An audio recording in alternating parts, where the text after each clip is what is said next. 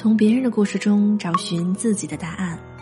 这里是个人发展学会，我是薇姐，欢迎收听高情商女人的心智修炼。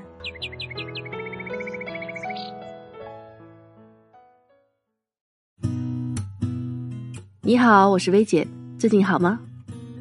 我们都想升职加薪，那是不是我们足够优秀，能力上独当一面，领导关系上非常融洽？就能够升职加薪了呢。前两天后台收到了一位叫奋进的小火车的朋友的留言，他说自己现在碰见了一件让他非常郁闷的事儿。他在单位啊是有名的拼命三娘，能力也是大家都认可的，能一个人干三个人的活儿，领导也很欣赏他。他自己呢也懂得把握机会，在出现空缺的时候啊就跟领导申请调去了更核心的岗位。但谁成想，原部门的同事胜任不了自己之前的工作，还去跟领导告状说是因为小火车没有做好交接。事实上，他的交接已经做得很到位了，还手把手的教了同事很久。但领导不管这些，还是把他调回了原部门。你说郁不郁闷？这是很多能力很强的职场人在晋升路上都会遇到的问题。明明自己的能力已经得到了领导的认可。而且现在也有晋升的机会，但就是升不了。究其原因呢，就四个字：后继无人。其实想想这个道理很简单，无论我们个人怎么想发展，对领导来说，你手上这些活儿总得有人干；对公司来说，总得保证每个坑里都有萝卜。我们在不断变得优秀的过程中，可能是只是一心往前冲，可能是太专注做好本身的工作。没想那么多，甚至是想着有不可替代性才有竞争力，有点担心教会徒弟饿死师傅，结果就导致我们真的不可替代了。不但别人抢不走我们的工作，就连我们自己想更进一步也被拴住了手脚。所以对个人来说，霸住一个岗位未必是好事儿。所谓的岗位不可替代性太强了，可能会连自己的发展空间都给挤没了。其实对平台来说，某个人的不可替代性太强也不是好事儿。一个岗位离不开一个人是会有系统性风险的，越是重要的岗位越是如此。如果这样的一个人走了，或者居功自傲不好好干活了，那可能一整个运营链都要断掉。所以很多公司都会不断招新人，采取师徒制、A、B 岗、后继人培养等政策，除了缓解工作压力。抵御风险、增加可控性也是很重要的考虑因素。比如通用、华为、京东等很多国内外的头部公司都有类似中高层管理者不能培养本岗位接班人的，永远不能被提拔；给人才的培养能力在高管任职资格中设定很高的权重等明文规定。有一次华为的高管会上啊，任正非就说过：“你们知道我为什么提拔聂国良做公司的常务副总裁吗？”就是因为他能够不断的选拔和培养比自己水平更好的人才。虽然这话哈聂国良听了未必高兴，但其实道理啊真的是这个道理。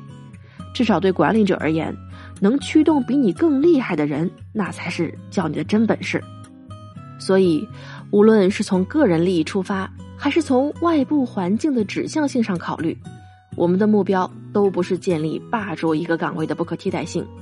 而是要打造自己的动态不可替代性，向领导和平台证明，我们不但能打胜仗，还能带着别人打胜仗，让组织看到我们的成长性和上升空间。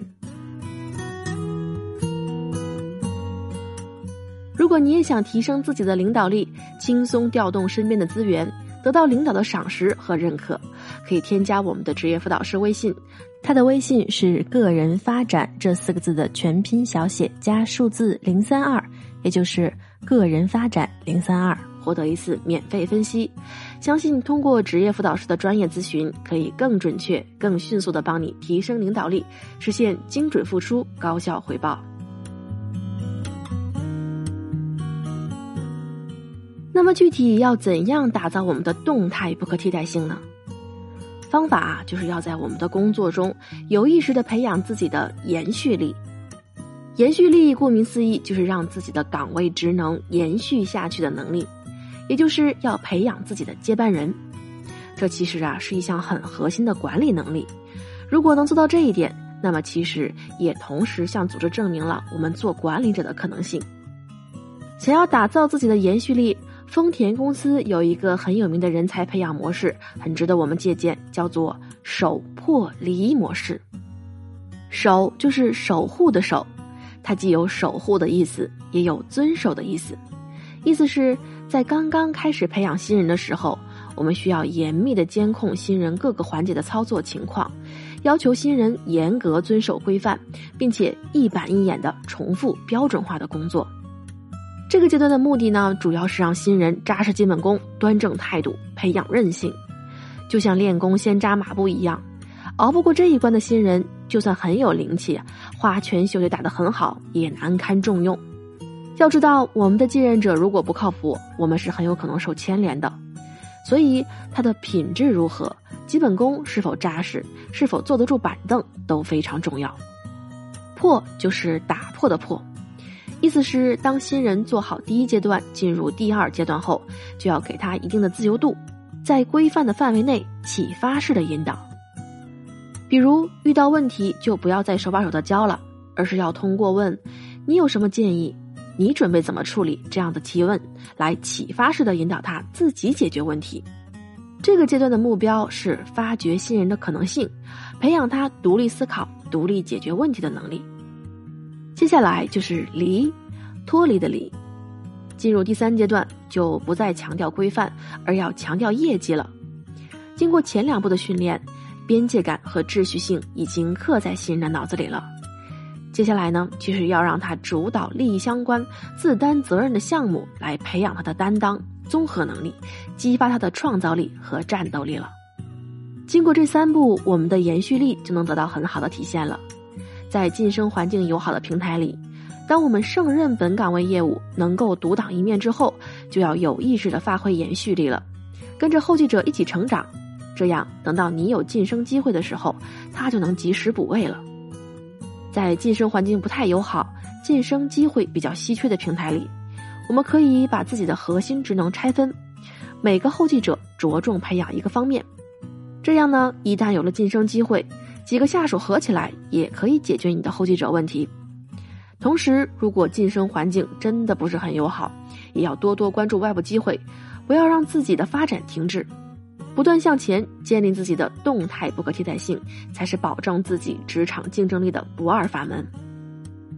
最后给大家简单总结一下：只是自己一心向前冲，或者怕会教会徒弟饿死师傅而建立静态的岗位不可替代性，是很有风险的。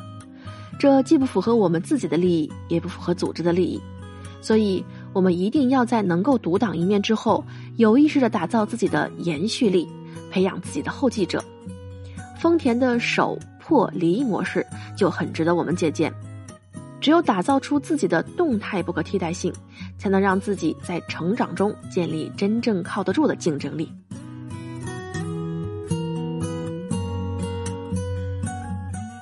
好了。